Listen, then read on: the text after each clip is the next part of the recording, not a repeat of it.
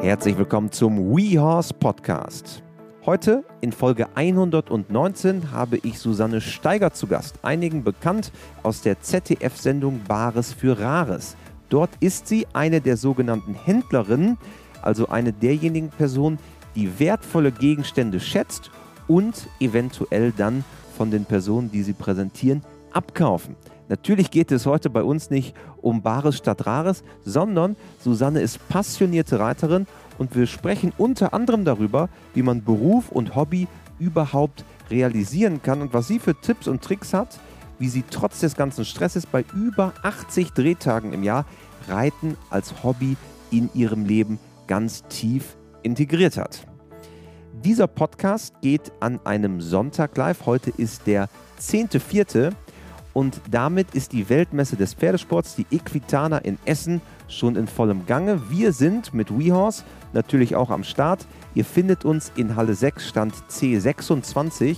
Und wir haben ein wirklich cooles Programm mit unseren WeHorse-Ausbildern und Experten, zum Beispiel Dr. Britta Schöffmann oder die deutsche Meisterin im Island-Pferdereiten, Lisa Draht kann man bei uns treffen, Linda Tellington-Jones, Lisa Röckener, Ingrid Klimke und, und, und.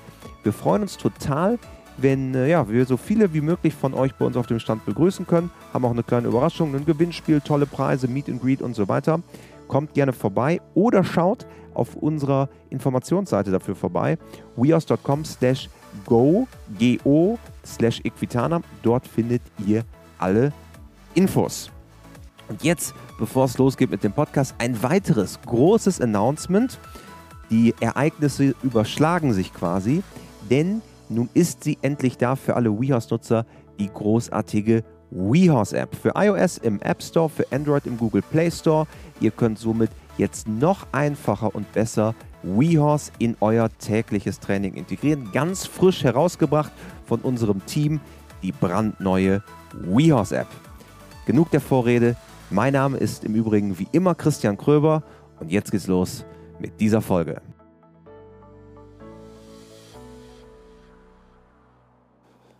Hallo im WeHorse Podcast. Susanne. Hi, freue mich. Schön, dass du da bist. Danke für die Einladung. Man kennt dich aus dem Fernsehen, nämlich im zweiten deutschen Fernsehen, Bares für Rares. Genau. Das ist so deine Heimat eigentlich, ne? Das ist meine Heimat. Meine zweite Heimat. Deine zweite Heimat. Wir sitzen hier in Bornheim. Das ist deine eigentliche Heimat. Das ist meine richtige Heimat. Im, genau. im Rheinland. Und was viele nicht wissen, du bist bekannt aus der Fernsehserie im ZDF Bares für Rares, wo du eine der Händler bist, die dann quasi die äh, Gegenstände anschauen und äh, dann auch in der Sendung bewerten. Aber du reitest auch. Genau. Am liebsten morgens vor der Arbeit, ganz ungeschickt, um 7 Uhr in der Halle, wenn noch keiner da ist. Und ähm, das ist aber ein reines Hobby. Ne? Ich habe im Vorfeld geschaut, du warst, bist ja auch als Springreiterin hier im Rheinland ähm, erfolgreich unterwegs, aber ist es für dich immer ein reines Hobby oder was bedeuten die Pferde für dich? Ich muss ein Glück mit meinen Pferden kein Geld verdienen, da bin ich ganz froh drum. die sind wirklich just for fun und ähm, ich liebe meine Pferde. Ich kann da am besten im Stall einfach abschalten und runterkommen, auch wenn es morgens früh um sieben ist oder abends um zehn ich fände es toll, in den Stall zu gehen und das ähm, kann noch so stressig im Alltag sein, wenn das Pferd oder mein Pferd dann wird, wenn ich in den Stall komme, Philippa oder auch Q7, dann geht mir das Herz auf und dann bin ich wieder zu Hause und wieder vollkommen runtergepegelt. Ist das etwas, was dir in deinem Job auch hilft, die Balance zu halten? Auf jeden Fall, ja. Und weil wir haben ja gerade auch äh, schon im Vorfeld gesprochen, du hast über 80 Drehtage im Jahr für Bares für Rares. Genau, bis zu 80 Drehtage habe ich im Jahr. Letztes Jahr waren es 60, dieses Jahr wird es ein bisschen mehr sein. Aber ähm, ja, es ist schon ein zweiter Job, kann man so sagen. Für alle, die jetzt ähm, die ZDF-Sendung Bares für Rares nicht kennen, was ist das eigentlich? Ja, zu uns kommen Menschen mit ihren Exponaten, mit ihren Geschichten zu ihren Exponaten. Ähm, die möchten wissen, was sie da eigentlich haben, was es für ein Wert ist und das schlussendlich meistens auch dann verkaufen bei uns Händlern. Und da komme ich ins Spiel mit meinen vier Kollegen. Ähm, wir bieten dann für das jeweilige Exponat eben Geld an. Und ähm, die Menschen, die Leute können dann einschlagen ähm, oder aber auch sagen, sie verkaufen nicht. Also ein ganz normales, eine Verkaufsshow, würde ich jetzt mal so sagen. Aber das ist alles echt, ne? Das, das ist, ist alles echt, das ist nichts gefaked, genau. Weil man würde ja denken, vielleicht ist das ja gestellt und dann wird dann nochmal ein bisschen so besonders um den Preis gefeilscht. Mhm. Aber das ist tatsächlich, ihr trefft euch auch da das erste Mal und du siehst auch das Schmuckstück oder was auch immer du dann vor dir hast, das erste Mal. Richtig, genau. Ist das auch das Besondere daran? Für mich ist es nicht so besonders, weil bei uns im, im, Geschäft kommen ja auch Menschen mit ihren, mit ihren Schmuckstücken oder mit ihren Sachen vorbei und dann sehe ich es ja auch zum allerersten Mal, mache den Angebot. Also für mich ist es eigentlich Daily Business Klar, natürlich von der Kamera begleitet ist man was anderes. Es ist eben auch dann sehr aufregend, auch für mich immer noch. Aber im Prinzip ist es Tagesgeschäft. Was waren da so die spannendsten Gegenstände, die du gesehen hast? Das Spannendste für mich war bestimmt das Reliquienkreuz. Das war ein Kreuz ähm, aus dem ähm, 18. Jahrhundert mit Diamanten besetzt und einer Kreuzreliquie. Bestimmt ein Stück, was ähm, für mich mein Leben lang besonders sein wird und für einen Händler sicherlich auch die, die Nadel im Heuhaufen ist, so etwas mal besitzen zu dürfen oder handeln zu können. Was ist dann an, an so einem Ge Gegenstand, an so einem Schmuckstück dann das Besondere? Ist es die Historie, die dem innewohnt? Ist es die, sind es die Einzelteile? Der Wert, der monetäre Wert, was repräsentiert dann diese Faszination? Ich glaube von allem so ein bisschen. Zum einen natürlich Provenienz, also wo kommt es her? Ähm, Gerade antike Stücke erzählen ja Geschichten, ähm, machen eben das Stück wieder besonders. Man weiß ja nicht genau, ähm, wo es herkommt, wo es mal gestanden hat, wer es besessen hat. Und auch der Wert der Materialien, also in dem Fall die Diamanten oder ähnliches, ähm, machen auch noch einen großen Teil des Wertes eben aus und natürlich auch die Geschichte, die dahinter steht. Ne? Das ist ja alles im historischen Kontext und ähm, das macht eben das ganz besonders spannend. Und wie du sagst, dieser historische Kontext zeigt einem ja auch, wie langlebig sowas sein kann. Ne? Das sind ja auch Dinge, die werden uns wahrscheinlich noch überleben und die nächsten 15 Generationen danach auch. Ja, Gott sei Dank. Gott sei Dank, ja, genau. Hoffentlich. Ein, ein großes Thema ist ja auch, und was äh, wir auch bei WeHorse häufig, äh, wenn wir äh, auf Instagram äh, mit unserer Community auch sprechen, ist, wie bringt man eigentlich Job und Reitsport zusammen? Und was kann auch der Pferdesport leisten für einen ganz persönlich? Du hast gerade schon gesagt, dass dir eigentlich das Herz aufgeht, wenn du in den Stall fährst. Ist das für dich wichtig, um auch so einen Hochleistungsjob im Fernsehen und hier mit deinem, äh, mit deinem Juwelier, mit den Juwelierläden leisten zu können?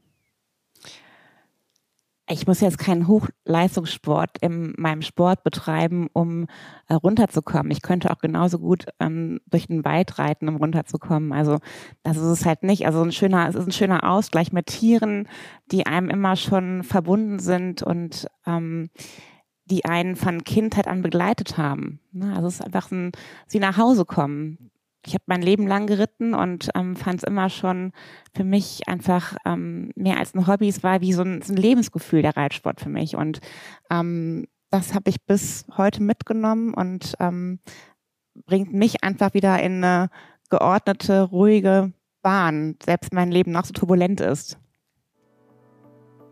Seit neuestem, und einige von euch wissen das eventuell, die uns auch auf Social Media folgen, haben wir auch eine Plattform für Hundeliebhaber. WeDog, die Online-Hundeschule, vor einigen Wochen an den Start gegangen mit großartigen Online-Kursen rund um das Thema Hund. Leinenführigkeit, Impulskontrolle, Jagdtrieb, verschiedenste Themen, von Erste Hilfe bis zu Ausbildung, Beschäftigung, alles, was man wissen muss als Hundebesitzer.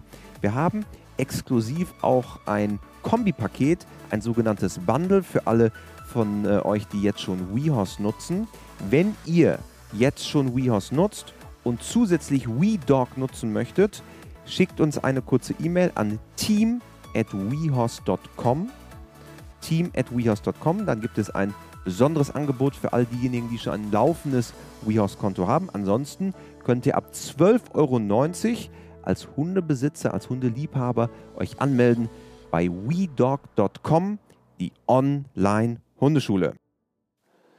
Wie bist du in Kontakt mit Pferden gekommen? Wie war so, was war so der initiale Anstoß? Reitest du von kind, Kindesbeinen?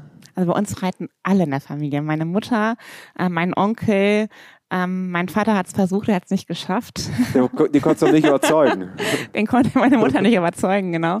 Aber selbst mein Onkel ist jetzt 61 Jahre alt und reizt immer noch ähm, auch sehr erfolgreich im Amateursport bis S. Also ähm, wenn ich in dem Alter noch so fit bin, bin ich happy. Ne? Das wäre super. Also das wäre schon mein Ziel, ja, dem Reitsport so lange verbunden zu bleiben.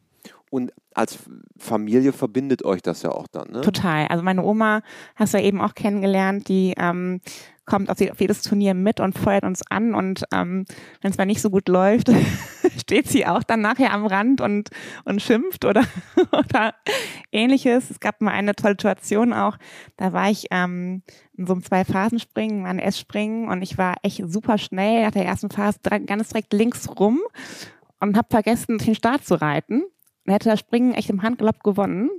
Aber ich habe eben die Startlinie nicht passiert. Ne? Und dann stand sie am Rand nach, hat so mit mir geschimpft, oh. wenn man so blöd sein könnte. Aber daran erkennt man eben, dieser Sport ist eben auch Emotion, ist auch für mich Familie und macht einfach mega viel Spaß und es gibt mir unheimlich viel. Aber das mit der Startlinie ist ja schon den Besten passiert.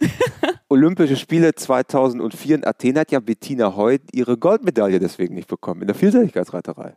Also es ist, äh, du bist nicht die Erste, der das passiert. ja, Aber damit auch voll mitgefiebert, ne? Also, ja, ja, ja, genau. Und dann, danach gab es äh, Satz heiße Ohren? Oder? War, das war auf Gut Ising am Chiemsee. Und das war eine Fahrt von acht Stunden und meine Oma hat mit mir auf der ganzen Rückfahrt nicht mehr gesprochen. Wirklich? Nee. War stinkesauer. Ja, gut. Und, und der hat dir jetzt auch ein paar Tipps gegeben, wie du es besser machen kannst. ja, ich soll mich mehr konzentrieren. Ist nicht so viel ähm, abends dann äh, auf den Reiterpartys. Nicht so lange auf den Partys bleiben, ja, ja.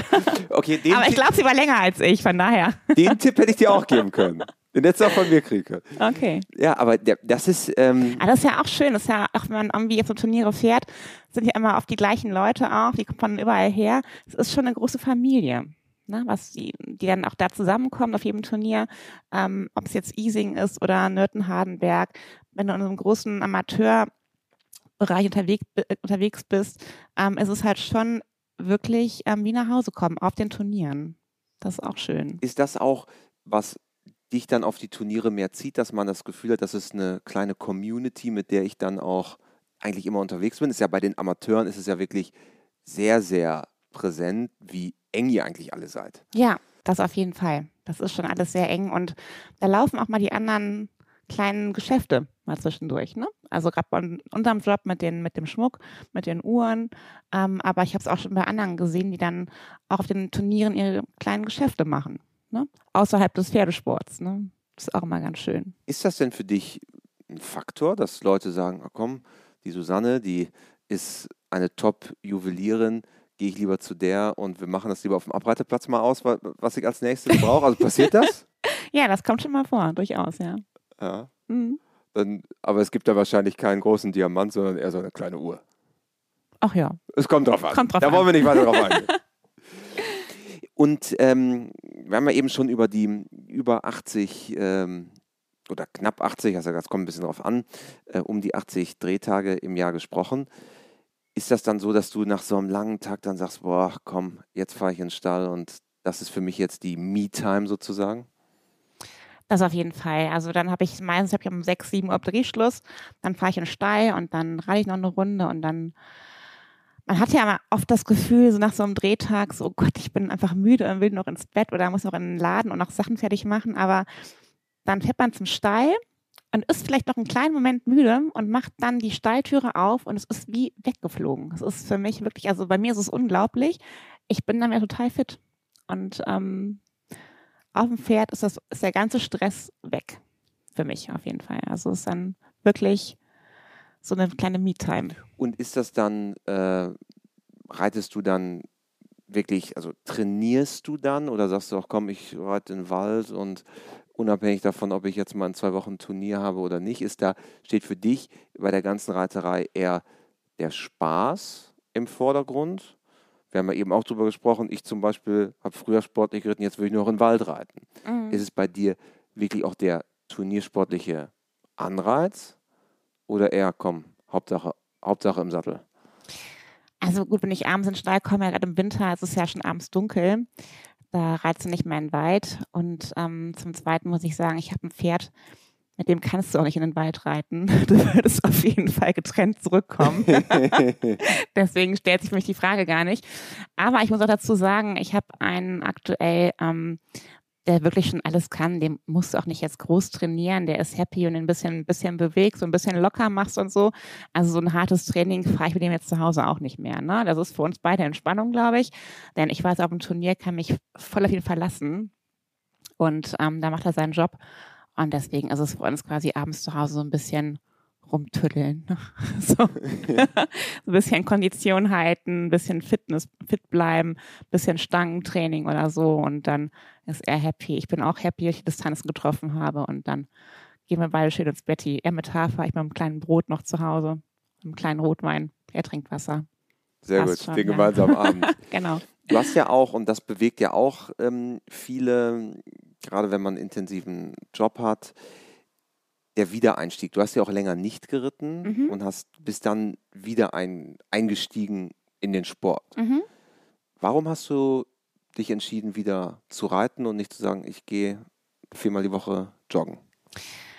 Ähm, ich habe ja von 14 bis, ich glaube, 24, 25 gar nicht reiten können. Zum einen hatte ich finanziell nicht die Möglichkeiten dazu. Ähm, zum anderen auch die Zeit natürlich nicht. Aber für mich hat es irgendwie im Fitnessstudio, ja, das war nicht meins, ne? Oder irgendwie joggen gehen. Ich gehe auch immer noch joggen, aber mir hat immer was gefehlt. Und für mich war klar, irgendwann, wenn ich mir wieder ein Pferd leisten kann, kommt wieder ein Pferd. Und ähm, ich hatte wirklich Glück damals. Ich konnte meine Stute auf einer kleinen Auktion erwerben, für wirklich sehr, sehr kleines Geld. Und ähm, habe die fünfjährig gekauft und hatte einen Superkracher. Und ähm, damit habe ich ja gar nicht gerechnet eigentlich. Ne? Und für mich war nur wichtig, ich möchte wieder reiten, dass ich mir durch, dadurch Zufall so ein tolles Pferd gekauft habe für so kleines Geld. Dann hat ja, Glück, keiner, ne? hat ja keiner mit gerechnet. Ja. Ne? Das war wirklich Glück und ähm, wir haben einfach zueinander gefunden und haben auch wirklich Höhen und Tiefen erlebt und uns das auch irgendwie selbst erarbeitet. Ja. Von der ersten Springpferde A, die eine Riesenkatastrophe war, ähm, bis zum Zwei-Sterne-S-Championat international, wo wir platziert gewesen sind. Ne? Also es war schon mit Höhen und Tiefen und ähm, viel Lachen und Weinen verbunden und wir hatten eine tolle Zeit. Und jetzt ist sie 18 und in Rente. Das ist Philippa, Philippa. genau.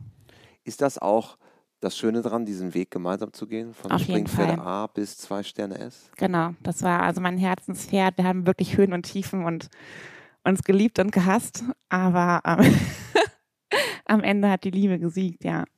Wann hast du gemerkt, das könnte doch für besser reichen? Ich wollte ja eigentlich gar nicht mehr springen. Ich wollte ja eigentlich Dressur reiten. Und ähm, Philippa wollte aber nicht Dressur. Also die war gar nicht so gewillt, sich so wirklich ähm, so ein bisschen annehmen zu lassen. Die war mal so ein bisschen das heißere Pferd. Und dann hat man mir gesagt, ja, mach da mal einen Sprung. Und dann habe ich mal ein kleines Kreuz gemacht und das ging richtig gut. Und ich merkte halt auch, das war irgendwie so, damit war sie auch ruhiger und zufriedener. Und das war so ihr Leben. Und ähm, ja, und dann habe ich mich entschlossen, doch wieder zu springen. Ja. Und dann, irgend, dann, dann lief es einfach und die Hindernisse wurden höher und die Platzierungen kamen und dann genau. hast du genau. gemerkt, okay, vielleicht. Äh, das hat sich einfach so entwickelt. Ich hatte auch tolle Trainer. Ähm, damals den Willi Bettinger zum Beispiel und ähm, oder in Peter Weinberg. Danach. Legende hier im Rheinland, ne? Beides Legenden wirklich. Ja. Und ähm, die haben mich wirklich super gefördert. Ja. Wie wichtig ist für dich als Amateurin der Trainer? Sehr wichtig. Sehr wichtig. Also ich brauche schon jemanden, der am Sprung steht und nachher sagt, du kannst da reinreiten, das geht. Das ist, ähm, also der Peter Weinberg zum Beispiel ist mit mir auf jedes, wirklich auf jedes Hecken festgefahren und nachher auf den großen Turnieren und ähm, da muss ich wirklich sagen, zum Beispiel ein Thema war, da war EM in Rotterdam. Ich war am Turnier in, irgendwo in Bayern und dann kam er wirklich angeflogen ne, und ähm, hat mich unterstützt. Ne? Und ist am nächsten Morgen, hat sich dann ganz früh verabschieden müssen, weil er meinte, ich muss jetzt ganz dringend zum Wettcheck nach Rotterdam. Weil er Equipe-Chef der weil Belgier, Weil er Equipe-Chef der ist, ne? Belgier war, genau. Ja. Und ähm, das muss ich wirklich sagen, also das ist für mich der, der tollste Trainer der Welt. Ne? Also er ist wirklich mega. Ne? Und das, ähm, ja, es verbindet einen natürlich auch mit demjenigen sehr. Und ja. Neben den Turnieren, wo das einfach ja eine unglaubliche Sicherheit dann auch gibt, ne, so, mhm. einen, so einen Trainer bei sich zu haben, wie wichtig ist dann so ein Trainer so im täglichen für dich oder machst du ja dein eigenes Ding? Ähm, gut, jetzt kommt mal ein bisschen aufs Pferd an, aber ähm, so die normale Arbeit mache ich eigentlich alleine mit den Pferden. Und ähm, Springtraining brauche ich halt schon jemanden, der dann auch sagt, so, ähm, das muss jetzt so und so gemacht werden. Weil du trainierst ja eigentlich beide. Du trainierst ja eigentlich Pferd und Reiter zusammen. Ja. Und ähm, das kann ich am besten eigentlich mit einem guten Trainer. Was sind so, du bist ja auch als Amateurin und das ist ja auch das Tolle ein bisschen äh, an dem Amateursport im Springreiten, wenn man den so betreibt, dass man auf tolle Turniere kann. Mhm. Donau-Eschingen, Gut Ising hast du eben beschrieben, äh, in der Nähe Münchens. Mhm. Ähm, viele weitere tolle Turniere, Nörten-Hardenberg-Burgturnier, wo man ja sonst eigentlich als normalsterblicher Reiter sich schon echt anstrengen muss, hinzukommen. Ähm, ist das dann auch so, dass du wirklich schaust, okay, wer reitet noch so hier, wo können wir noch was abgucken oder bist du als Amateurin froh, da zu sein und genießt die Zeit? Ja, beides so ein bisschen, ja. ne? Also ich meine, du musst natürlich morgens, ist ja, es ist ja oft so, dass die Prüfungen sehr, sehr früh morgens sind und du echt früh aufstehen musst. Und, das, ist, ähm, das ist der Nachteil des Amateurs. das ist der Nachteil. Der Amateur muss äh, oder die Amateurin muss sehr früh aufstehen. Richtig. Ähm, aber ähm, ich hörte, manche gehen auch direkt von der Party. Ja, wirklich? Also ich gehöre nicht dazu. Kann ich mir gar nicht vorstellen. Und ähm, ja, aber es ist einfach schön. Also du siehst hast, halt, hast den großen Sport, kannst dir viel abgucken und hast auch deinen eigenen Sport. Ne? Hast tolle Plätze, tolle Bedingungen, auch morgens früh tolle Zuschauer, wirklich. Auch, also oft gerade in ähm, Donau-Eschingen aber auch in Nürten oder auch in, in Leipzig war auch immer die Hölle los oder Chemnitz super voll. Also ähm, auch bei den Amateurspringen. Das ist schon schön, man in so einer besonderen Atmosphäre reiten darf. Ja. Bei uns hier im WeHouse Podcast, und du hast ja eben offenbart, dass du noch keinen WeHouse Podcast, glaube ich, gehört hast, gibt es die vier klassischen WeHouse Fragen. Okay. Die blühen jetzt auch dir. Und Frage Nummer eins ist, hast du ein Motto, nach dem du lebst? Ähm, Habe ich ein Motto, nach dem ich lebe? Ähm, ja, es ist von Oscar Wilde. Ich habe einen ganz einfachen Geschmack. Ich bin immer mit dem Besten zufrieden. Sehr schön. Dann Frage Nummer zwei. Gibt es einen Menschen, der dich vielleicht auch im Hinblick auf die Pferde besonders geprägt hat? Ähm, mein Onkel. Tatsächlich. Meine Mutter die beiden. Gut, also meine Mutter ist verstorben vor einigen Jahren. Ähm, jetzt macht es eben mein Onkel, aber auf jeden Fall meine Familie, meine Mutter und mein Onkel, ja. Also der ganze Umgang mit den Pferden, ähm, die Liebe zu den Pferden, auch der gemeinsame Sport, ähm, dann der, Fam der Familie in Verbindung das zu bringen. Das ist schon auf jeden Fall für uns ein Familiending. War es in der Familie immer der Springsport? Es war immer der Springsport. Ich glaube, meine Mutter ist früher mal am Militär geritten aber es war meiner Oma, glaube ich, zu gefährlich. Das durfte sie nachher nicht mehr. Obwohl es da auch eine Startlinie gibt. Ja, obwohl es auch eine Startlinie gibt, genau. Dann Frage Nummer drei. Wenn du Reitern oder Pferdemenschen eine Sache, einen Tipp im Umgang mit ihren Pferden auf den Weg geben könntest, was wäre es?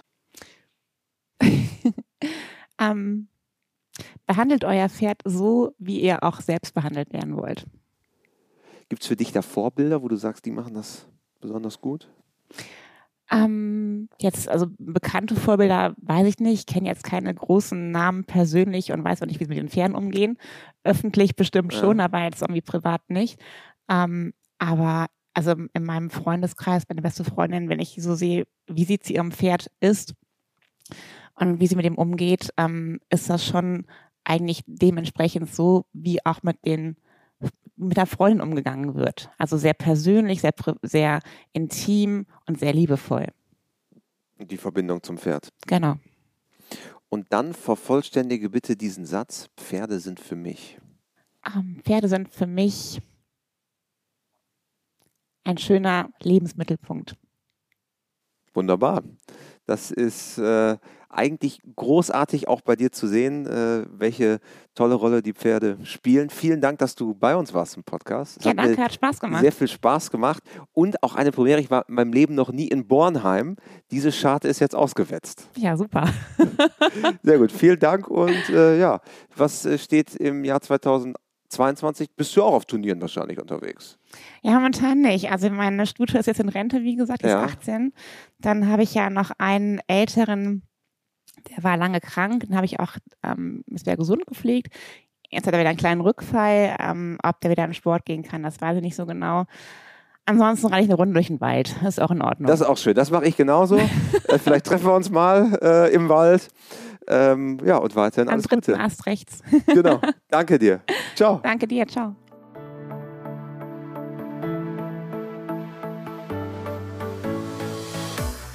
Zum Abschluss von mir noch einmal der Hinweis auf die Bewertung. Wir freuen uns über jede Bewertung auf Spotify, Apple Podcast, Trustpilot.